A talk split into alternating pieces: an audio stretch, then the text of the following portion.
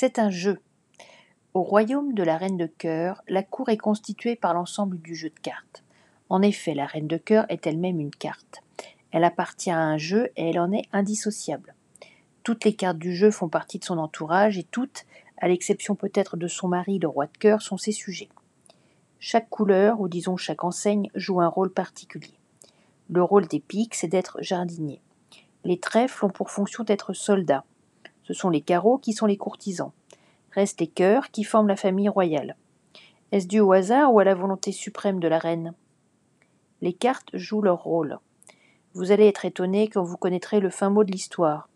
Le rôle des couleurs n'est ni dû au hasard, ni à la volonté de la reine.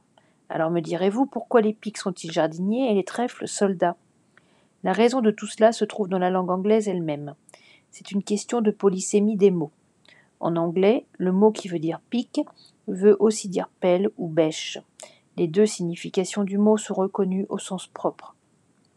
Donc l'auteur a naturellement associé les piques à des jardiniers. Rappelons d'ailleurs que la première fois qu'on les rencontre, on apprend qu'ils ont planté les rosiers de la reine.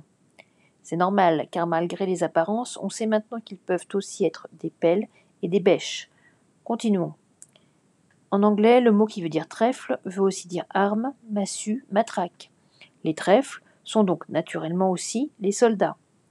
Viennent ensuite les carreaux, qui sont les courtisans. Le mot anglais qui veut dire carreau est diamond.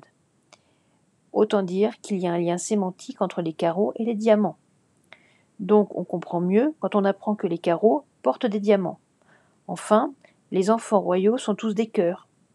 On peut dire que chaque enseigne ou chaque, chaque couleur de carte tient le rôle qui lui est dévolu en fonction de sa nature sémantique.